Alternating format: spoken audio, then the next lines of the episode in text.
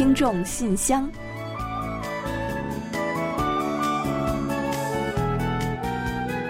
分享最新动态，聆听您的心声。听众朋友们好，我是李璐，欢迎您收听全新一期的《听众信箱》节目。嗯，听众朋友们好，我是婉玲，非常高兴呢，又跟大家相会在信箱节目之中了。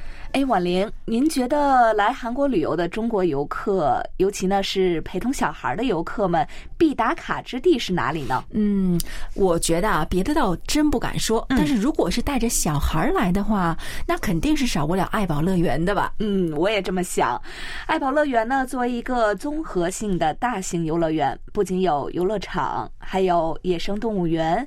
当然了，可能我们听友比较熟悉的还有大熊猫爱宝、乐宝以及他们的小宝贝福宝所在的熊猫馆。嗯，是的。那关于这一家又可爱又傲娇的熊猫呢，我们在今日首尔节目中呢已经给大家介绍过几次了。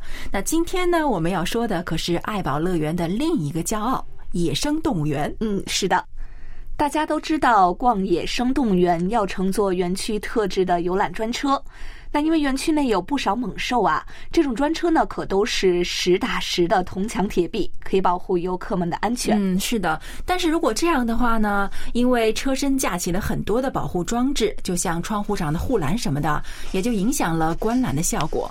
那游客们总会觉得，哎，好像有什么东西挡在眼跟前，对吧？把自己和动物之间的距离呢更拉开了。但是呢，今后再逛爱宝野生动物园就不会再有这样的遗憾了。从本月十四号起啊，爱宝野生动物园全新推出了游览车。这种新的游览车呢，由一辆马力十足的 SUV 牵引，后面呢连着两节游客搭乘的车厢，整体形成一辆长达二十二米的列车。车身上的油彩呢，也是非常应景的斑马图案。嗯，接下来重点可就来了，游客车厢内的观览窗呢，是一块块完整并且巨大的透明落地窗。采用的是特殊材质制成的玻璃的强度啊，是一般钢化玻璃的一百五十倍。那而且呢，还设置了五层二十毫米厚度的特殊防弹玻璃，可以抵御巨大的冲击。所以呢，猛兽的冲击当然也是不在话下的。那自然拥有了如此强大的抗击力度啊，也就不用再在窗户外设置护栏等保护装置了。透过明净的玻璃窗呢，可以将动物们的活动一览无遗。那种感觉呢，自然是更加的生动和鲜活吧。没错，运气好的话呢，还会有老虎、黑熊凑到窗前，可以感受一下猛兽近在眼前的刺激感。而且呢，还可以近距离的和这些大家伙们来一张合影。嗯，要是把这些照片上传到社交网络，那还不得获赞无数呀？嗯，那目前呢，在爱宝野生动物园内呢，栖息着七种五十多头的猛兽。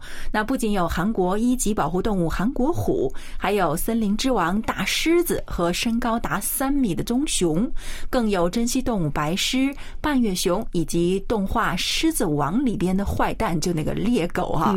那另外呢，还还可以看到长颈鹿啊，还有斑马等等比较温柔的食草动物。观览期间呢，游览车上还配有解说，介绍动物的特征和习性。听着解说，穿梭在动物世界中，还真是有一种丛林探险的感觉呢。我估计等疫情结束之后呀，会有很多游客要再来体验一下这种真实感。欢迎大家届时去打卡。好了，接下来呢，就让我们一起正式打开今天的听众信箱。看看还有哪些有趣的内容要和大家一起分享。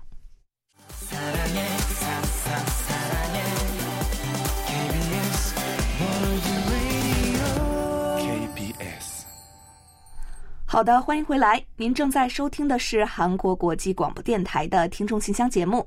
首先，我和婉玲还是来为大家预报一下本期节目都将安排播出哪些内容。嗯，我们这一期节目呢，仍然设有韩广动态、来信选读和生日祝福等几个小栏目。在生日祝福栏目中呢，我们要分享一段由卢焕丽听友提供的人生感言，然后呢，将为过生日的听众朋友们送上一首韩文歌曲，作为我们对大家的祝福。在生活的发现栏目中，我们将介绍朱坚平听友提供的生活小智慧。用剩下的牙膏的妙用，家里的牙膏用完了，牙膏管可千万别急着扔哦。稍后呢，就为您介绍还有哪些用途。随后呢，我们将进入专题讨论，继续就五月份话题“你眼中的幸福模样”分享听友们的观点。嗯，在本期的有问必答环节中啊，易贤将为黄耀德听友解答有关韩国电视节目分级制度的问题。那节目最后呢，仍然是我们的点歌台，到时候呢，将为李雪听友送出一首他点播的歌曲。好了，我们节目就先预告到这儿，欢迎您继续收听。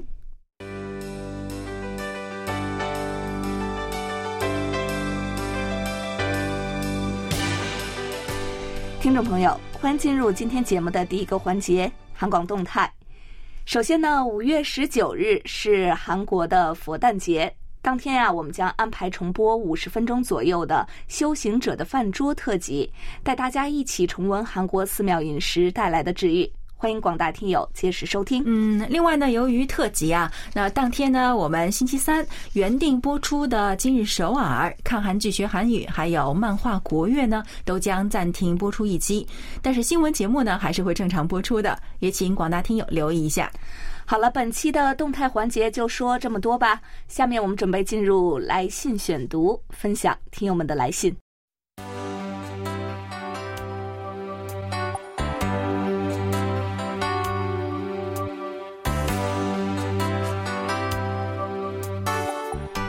听众朋友，这里是来信选读时间。在介绍今天的来信之前，我们还是先提醒一下大家，稍后我们将在节目最后的点歌台环节中介绍我们的收听方式和联系方法，请各位听友留意收听和记录。嗯，好的，下面呢，我们就准备开始介绍今天的第一封听众来信吧。嗯，好，今天的第一封来信呢是来自福建的王耀武听友。近期呢，这位老听友啊来信和我们分享了一个好消息哦。他说：“KBS 全体同仁，你们好。近来的网络收听效果较好，但是偶尔也有卡顿的现象。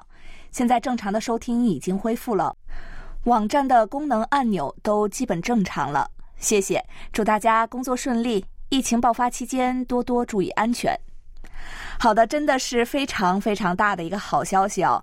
呃，那可能有一些听友不知道啊，之前呢，王耀武听友啊，在收听我们节目的过程中呢，遭遇了一些困难，尤其呢是在使用电脑收听的时候。当时啊，我们和王耀武听友呢都是特别的着急，也是呢沟通了很多次，希望呢一同来寻找解决的办法。后来呢，也只是逐渐恢复了一些部分功能，呃，不知道是不是这次我们网站和 APP 更新呢起到了关键性的作用。真是那样的话呢，就太好了。那其他听友啊，如果也遇到过类似的问题呢，您也可以反馈给我们，我们也会再和大家一起来努力解决。希望所有的听众朋友呢都能够顺利无障碍的收听我们的节目。好，最后呢，再次感谢王耀武听友跟我们分享好消息，感谢王耀武听友。那接下来的这封信呢，来自一位大学生朋友，他在信中是这么说的：“KBS 韩国国际广播电台中文组的各位编播成员，你们好，我是中国福建听友陈哲迅。自三月十三日大学开学至今呢，由于我一直忙于学业和班务以及学校部门的事情。”所以一直没能给你们写信，实在感到抱歉。那今天是中国的五四青年节，也是中国五一劳动节小长假的第四天，所以呢有空了就想着给你们写一封信。那最近由于空闲时间不多，所以啊我收听短波广播的啊次数也有所减少了，实在是感觉愧对于海外监听员的称号。不过啊，我五一节一放假就赶紧拿起收音机收听你们的短波广播。这次我回张浦老家的时候呢，也监听了中文短波广播在当地的接收收听信号情况。具体的数据呢，我已经通过你们的官网节目收听报告提交了。今天呢，我就先写到这里吧，下次再聊。顺祝春安。嗯，好的。那上期的节目里呢，我们请大家多多来信啊，特别是中国的朋友们呢，可以来信跟大家聊一聊五一节假期的所见所闻所感。那这几天呢，我们就陆续已经收到了一些听友们的小长假杂记。那陈哲信听友呢，其实也算是我们的老听友了。成了一名大学生之后呢，学习生活呢变得更加忙碌了。其实常常收听我们节目和收听我们这个信箱栏目的朋友们也都会知道啊，陈哲迅听友呢向来都是一个生机勃勃的孩子啊，想做各种各样的事情，而且参与各种各样的活动。那到了大学呢，肯定是会变得更加忙碌的。那所以呢，在这里呢，也是要感谢你啊，在忙碌之余呢，还是会抽出时间来收听我们的节目。那不是说这个生活呢，应该是一张一弛的吗？所以啊，但愿我们的节目呢，能给您的忙碌的学习生活带来片刻的放松和休闲。另外，陈哲勋听友在信中呢，还简单的为我们介绍了一下他回到老家白沙村的时候收听这个广播的情况。那看来那个地方的这个收听情况也还是挺不错的。我想呢，陈哲迅听友呢，也可以把我们的节目介绍给在那里的听友们或者是朋友们，那让我们的听友队伍呢更加壮大些哦。好了，感谢陈哲迅听友呢在五四青年节写来这封信，也祝愿包括陈哲迅听友在内的所有青年都能够积极奋进，不负青春。嗯，好的，感谢陈哲迅听友。接下来呢，我来介绍一下陕西的郭慧民听友的一封来信吧。郭慧民听友呢，不久前来信中呢，又补充了自己对于我们此前四月份话题虐童问题的一些看法。我们在这里呢，也和大家来分享一下。他说，在当今快节奏、科技发达、既文明幸福的今天，总会出现与历史车轮前进的轨迹背道而驰的奇怪现象。及亲生父母虐待致残，甚至发展到杀害幼童犯罪事件的地步，当事者造成这种严重恶劣后果的同时，也没有意识到自己其实已经触犯了法律和道德底线，并不以为然，我行我素，主要表现为法律意识观念淡薄，不顾一切，自私去追求自己所谓的幸福、自由之欲望。在法治社会高度文明的今天，我们岂能容忍幼童遭受亲生父母虐待致残忍杀害呢？所有这些行为不得不引起社会和公共媒体的高度重视。关心幼童身心健康成长是时代所赋予我们每个人的责任。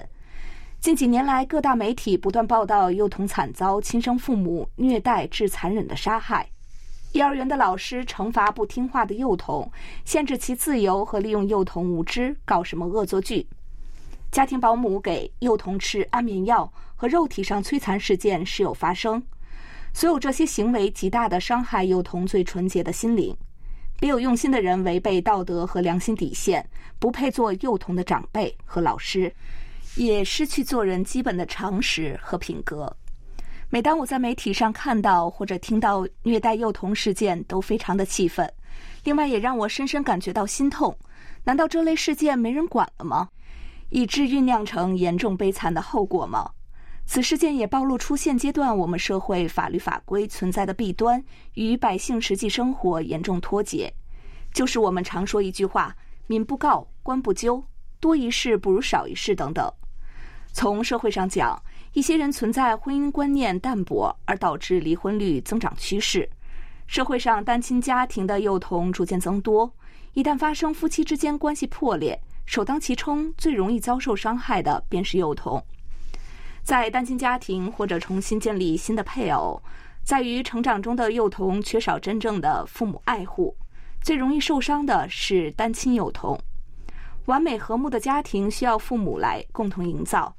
但是现实生活中，极端年轻父母要追求所谓的幸福安康生活，却忽略了家中幼童对亲生父母的渴望，再加上父母心灵上的扭曲，就自然而然形成幼童是绊脚石，虐待、暴力、残忍杀害幼童事件会自然形成。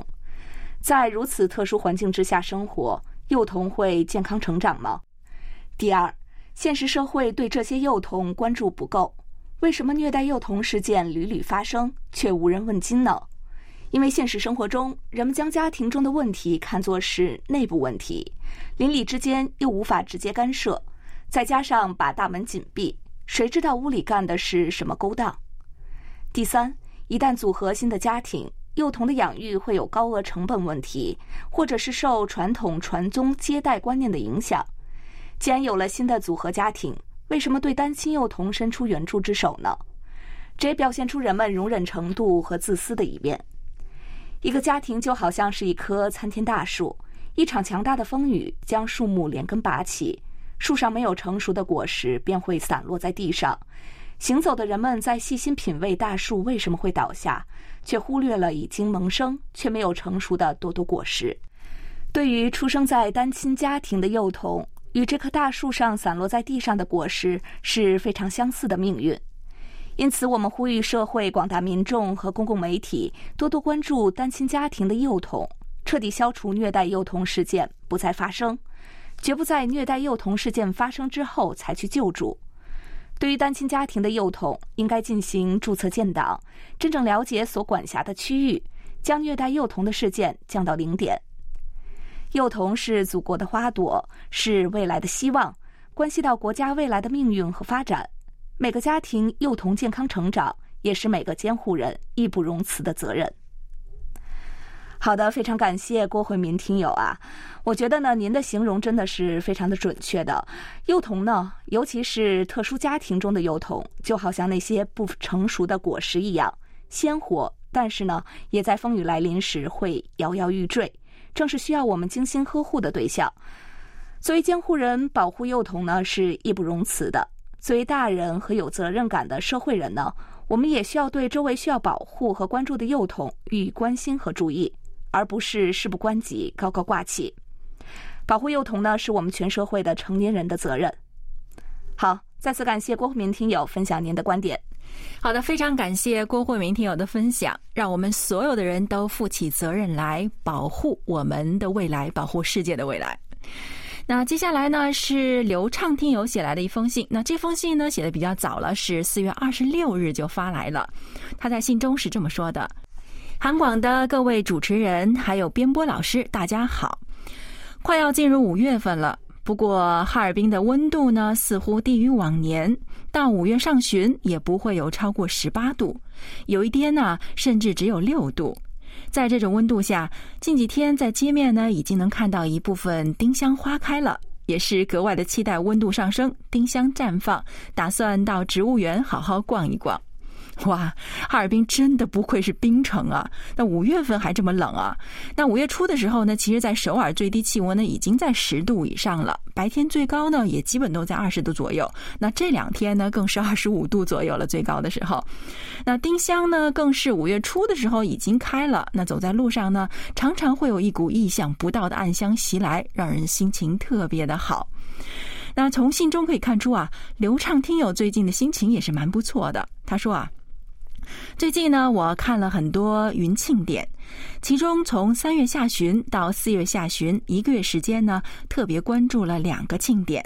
一个呢，就是在艺术殿堂举办的交响乐庆典，首尔、釜山、仁川还有果川、水源等十多个城市交响乐团，在一个月的时间里呢，带来了二十一场精彩绝伦的交响乐演出。观众们除了到艺术殿堂观看，每一场呢也会有网络直播。为交响乐庆典画上精彩句号的呢，就是 KBS 的交响乐团。通过这次庆典呢，我也是知道了 KBS 呢也拥有如此高水准的交响乐团。哇，我知道这个刘畅听友对于艺术是非常感兴趣的，没想到您对于交响乐也很有造诣呢。那其实我呢是个门外汉啊，不敢班门弄斧。那不过在这里呢，还是想给 KBS 的交响乐团吹个小喇叭。KBS 的交响乐团呢，在韩国乐团呢也是公认的一流乐团呢。那经常会办各种各样的音乐会，而且呢也常常是一票难求。所以呢，在这次交响乐庆典压轴表演也是当之无愧的吧。刘畅听友呢还提到了另外一个庆典，他说啊。第二个庆典，我关注的就是敦化门国乐堂举办的散调大全。一个月期间呢，每天网络放送一场在国乐堂的散调演唱会。那通过这次庆典呢，我很好的看到了伽叶琴、还有玄鹤琴、铁铁弦琴、西琴、笛子、短箫、扬琴等等的众多的乐器。韩国的国乐呢，好像最近年也是逐渐受到关注了。最近收视率超高的 Trot 的选秀节目中啊，前四名中就有三位呢是学习国乐出身的，而且呢三四名呢是两个被称为国乐神童的孩子。在如此激烈的歌唱比赛中，能够战胜众多的成人歌手，小小的年纪就展现不俗的唱功。在他们的带动下呢，韩国的国乐也是逐渐受到了关注。哎，我说啊，这刘畅听友呢，您真不酷，您是不是个韩国人呢？要不是呢，还曾跟你连线过啊，我真的是要这么想了。那刘畅听友对于韩国文化和文艺的了解呢，真的是很了不起啊。那比我这个生活在韩国的人呢还有研究，嗯，真让人佩服啊。那这也就难怪啊，会有人成为他的粉丝。刘畅听友说。最近呢，很意外的啊，有一位喜欢 K 公演的巴西朋友看到了我的博文，给我的邮箱发信询问是否能够邮寄给他一些需要的资料。于是呢，我就怀着超级愉快的心情发给了他所需要的资料，也是希望呢，有越来越多的人可以关注 K 公演。看来啊，流畅听友这位民间的韩国文化宣传大使真的是很够格。那不仅在中国介绍和宣传韩国的文化，还把韩国介绍到了其他的国家。所以呢，在这里呢，我们也要对您说声谢谢了。那感谢您对于韩国的所有赞美和关注。希望韩国的一切美好呢，可以为您的生活增添色彩，让您的日子也过得更加的开心和愉快。好的，感谢流畅听友。另外呢，近期啊也有不少听友呢陆续又发来了收听报告，并且啊附有简短的留言。在此呢，我们也来为大家介绍一下。首先呢，这位是一位新面孔啊，是来自山西的范慧杰听友。除了收听频率、日期等信息之外呢，范慧杰听友还对我们说：“尊敬的韩国国际广播电台中文广播，你们的收听效果呢比较清晰，十分钟后呢信号衰退，有噪音。”收听效果就差了。总的来说啊，收听效果是时好时坏。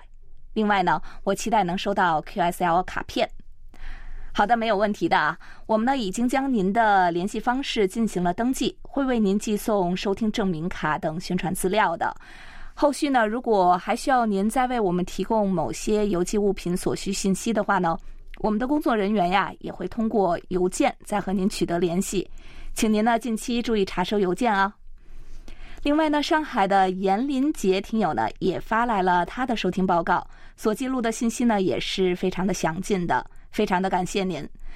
看到收听问题一栏呢，您写的是无，这应该是说我们的短波信号啊，在您当地的效果是不错的，这对我们来说呢是一个好消息。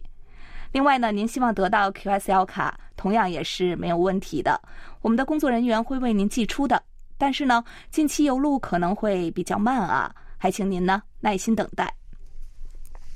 此外呢，重庆的新听友唐奥远听友呢，也为我们发送了收听报告，同样也感谢您在其中详细记录了收听时间、频率、收听设备和接收内容等信息。看到您呢收听了我们的新闻、今日首尔，还有看韩剧学韩语和走向未来等星期四的节目。并且啊，告诉我们说，收听时呢，整体接收信号非常好，后期有轻微底噪。还有啊，嗯，不知道您对我们的节目内容还感到满意吗？也欢迎您呢来信和我们再谈谈收听的感想，好吗？除了新听友之外啊，我们的老听友们呢也是一直在支持我们的广播收听效果反馈的。那包括像王丽听友、还有李洪武听友、黄耀德听友等等呢，都是一直坚持为我们发送收听报告，并且呢记录详细的收听情况，同时呀也和我们经常保持互动。真的呢是非常感谢大家多年来的支持和坚持。韩广呢有大家做我们的听友真好，也是真的幸运。最后呢，我再来回复一下陈奇听友吧。您来信呢，询问我们说，半个多月过去了，QSL 卡怎么还没有收到啊？呃，经过我们和负责发送纪念品的工作人员的确认呢，是已经为您寄出了的。所以呀，估计呢，还是因为疫情的关系，邮路上有一些耽搁。那之前的话呢，据我们了解，寄送到中国耗时两三周，甚至是更长的时间呢，都是常态啊。所以呢，还请您再耐心等待一下。好吗？感谢您的理解和支持，同时呢，也感谢所有为我们反馈收听情况的听众朋友们。好的，真的是非常感谢各位听友的反馈和支持啊！虽然呢，我们的听友们真的是遍布各地啊，但是呢，在分享信件的时候呢，却都好像近在咫尺一样，好像呢，在听身边的朋友呢津津有味的讲述自己最近的日子。距离抵不过我们的相遇。听众朋友，多多来信，也让我们有更多的聚首吧。好了，本周听众来信呢，就先介绍到这里。下面我们准备进入生日祝福单元，为下一周过生日的听众朋友们送去我们最美好的祝愿。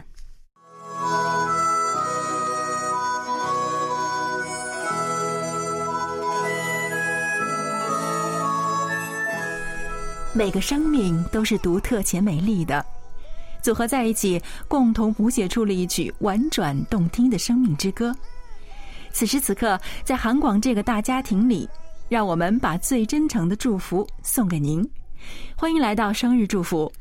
今天呢，我们要送给大家的是一段由北京卢欢丽听友分享的人生感言。人生感言：记人好处是一种知恩。一种品德，帮人难处是一种态度，一种智慧；容人短处是一种修养，一种境界。人这一生，你若复杂，世事就复杂；你若简单，世事就会很简单。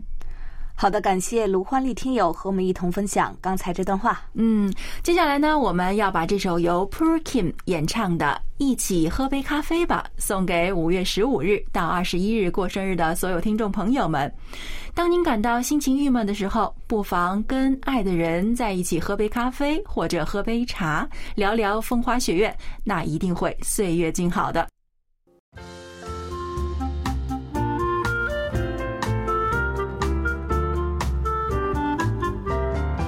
生活中的点滴值得发现，生活中的小精彩无处不在。让我们做您的小助手，带您去了解生活中那些您不熟识的小窍门、小秘诀，给您的日常多一点温馨的提示。欢迎大家进入生活的发现。平时大家用完的牙膏皮是不是就扔掉了呢？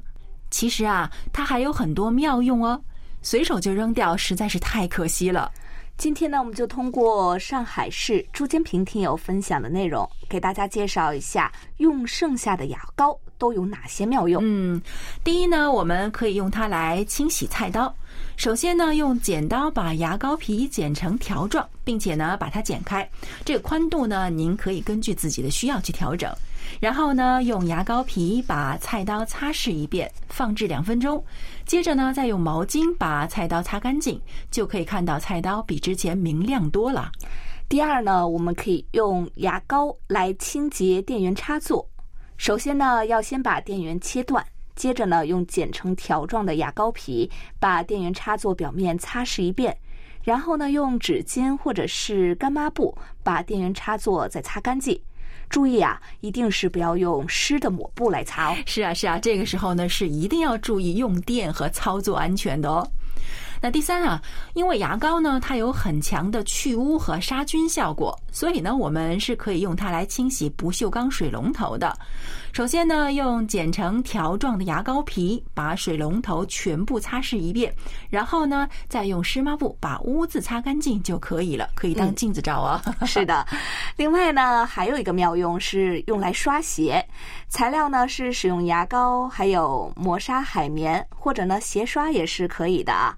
准备好材料之后，解下鞋带，鞋子呢用水打湿之后，把牙膏挤在海绵上，用海绵呢擦洗鞋子，特别呢是白色的鞋边这种难搞的地方啊。洗完之后呢，再用清水来冲洗，有污渍的地方呢可以再反复的擦拭一下，尤其啊是小白鞋，咱跟没洗的比一比，会发现呢洁白如新。嗯，这是洗白鞋神器了。那第五呢，可以洗木家具。水渍和咖啡渍，如果见到木家具之后呢，只要用牙膏就可以搞定的。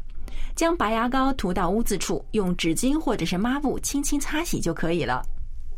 另外呢，还可以用来洗汽车的刮痕。在刮痕还没有渗入车漆之前啊，将牙膏呢挤在抹布上。擦拭剐蹭处，擦痕呢就可以消失的干干净净。哎，很神奇哦。对啊，对啊，洗墙壁也是可以的哦。那孩子们呢喜欢在墙上乱写乱画，那我们可以挤点牙膏在抹布上擦拭笔记，这样呢印子就会减淡或者消除，比重新涂漆又安全又省钱。嗯，真不错。另外呢，还可以用来洗杯子。喝过茶和咖啡的杯子呢，脏兮兮的。这时候要将牙膏呢放在抹布上，擦洗杯子的内部。冲洗之后呢，杯子上所有的茶垢还有污渍呀，就都消失了。嗯，用这种方法洗的话比较安全吧。那第九呢，是可以洗手。我们在刚切完大蒜或者是洋葱之类的东西之后呢，手上就会有异味啊，很熏人的。那抹点牙膏在手上搓洗，手上的异味呢，很快就没有了。嗯，好神奇的牙膏啊！怎么样呢？用剩下的牙膏还有这么多的妙用啊！你以后还舍得把它扔掉吗？好了，听众朋友，以上呢就是我们本周为大家分享的生活小智慧。在此呢，也要特别感谢朱坚平听友对本期栏目的大力支持。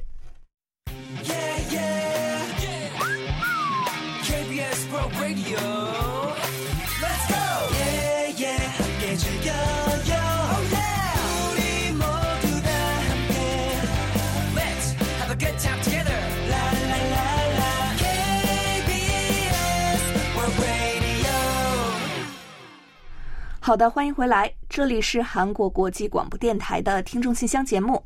下面我们准备进入今天的专题讨论，继续就五月份的话题分享听友们的观点。嗯，在此之前呢，我们还是先来预告一下六月份和七月份的讨论话题内容。那六月份的话题是：假如您中了彩票大奖，最想用来做什么呢？七月份的话题呢，我们也来预告一下。近期呢，未成年人犯罪频发，部分案件手段残忍，震惊社会。然而，最低刑事责任年龄限制却让不少年轻犯罪者逍遥法外。您认为是否应该加强未成年人犯罪的处罚力度？刑事责任年龄以多大为标准合适呢？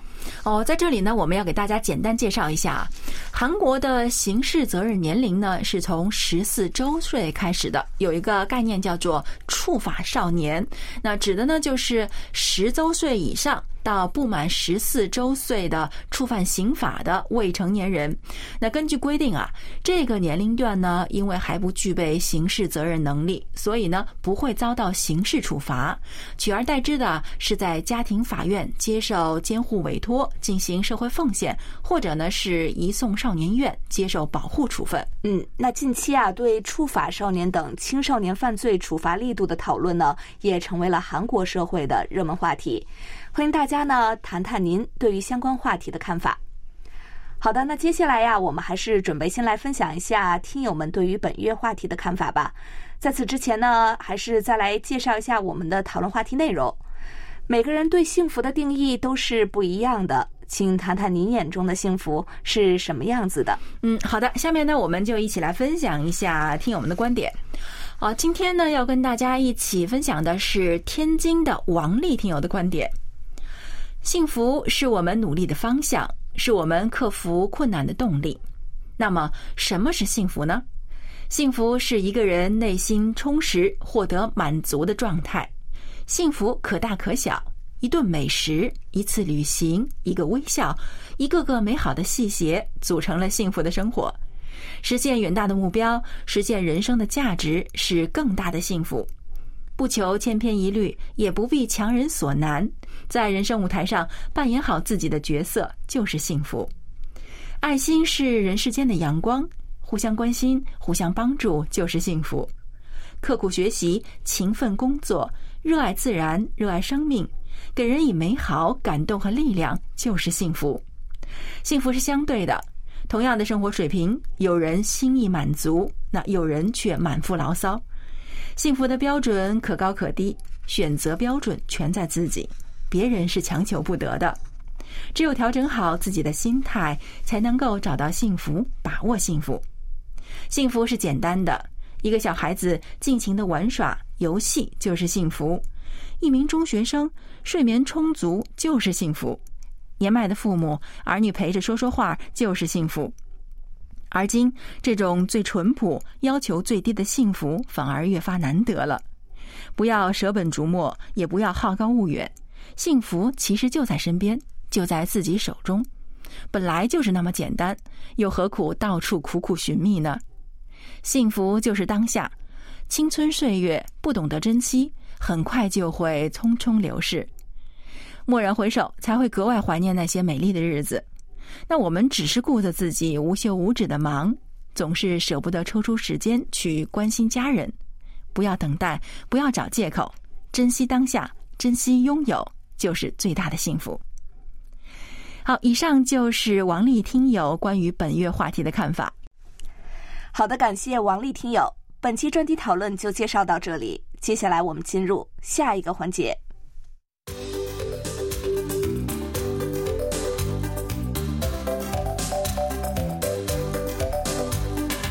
有问必答。今天我们请易贤来回答台湾黄耀德听友提出的问题。他的问题是，请易贤老师介绍一下有关现在韩国电视节目分级制度的情况。好的，接下来我们就请易贤来回答这位听友提出的问题。听众朋友，大家好，我是易贤，今天我来回答黄耀德听友提出的问题。韩国的影视作品呢，实行严格的分级制度。其目的在于保护儿童与青少年的身心健康，并同时保证成年人消费不同类型文艺作品的权利。不过呢，电影与电视节目设定分级的并不是同一个部门，等级也有所不同。电影呢，由韩国影像物等级委员会负责审查与分级。电影分为五个等级，包括所有年龄层均可观看，十二岁以上可观看，十五岁以上可观看，未满十八岁不可观看，以及限制级。分级呢，必须在电影上映之前完成。电视节目的话，则用分级制取代了审查制。韩国自二零零一年起对电视剧等电视节目实行分级制度。电视节目的分级呢，依据放送法，也就是广播电视法，并根据放送通信审议委员会的具体审查规定，由各电视台独立运行。但是呢，如果违反法规与审核规定，电视台与节目制作组将受到警告或处罚。严重的时候呢，节目可能被停播。电视节目的分级标准是根据节目内容的煽动性。暴力性、语言使用、模仿危险性等来判定。目前呢，韩国的电视节目分级共有五级，分为所有年龄层均可观看、与七岁以上、十二岁以上、十五岁以上以及十九岁以上可观看级别。比电影呢分级少了限制级，但是多了一个七岁以上可观看级别，主要针对儿童节目的。其中呢，十五岁以上与十九岁以上可观看级别的节目呢，必须在节目开始之前播放分级提示画面。节目播出时，每隔十分钟在画面的右上角显示限制年龄的图标。还有，电视节目与电影相比，有一点不同的是，即使是同一部电视剧，根据每集播出的内容，也会出现不同的分级结果。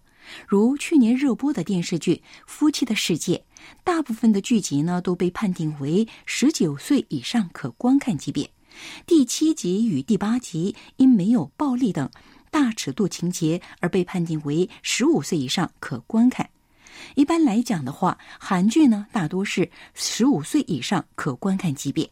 好了，听众朋友，今天给大家介绍到这儿，希望黄耀的听友满意，我们下次再会。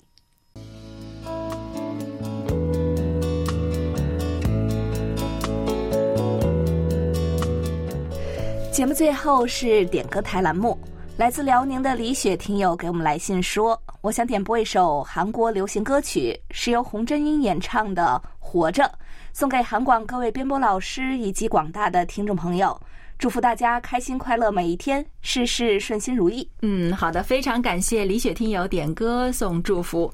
那这首歌曲呢，是一首非常好听也很有人气的 trot 歌曲哦。那收录在洪真英的二零一四年发行的专辑《人生笔记》中，而且呢，还曾获得过重量级的音乐奖金唱片大奖的最佳 trot 奖。那稍后呢，我们就一起来欣赏。啊，当然呢，在播放歌曲之前呢，我们还是要照例来一起揭晓本期节目的获奖名单。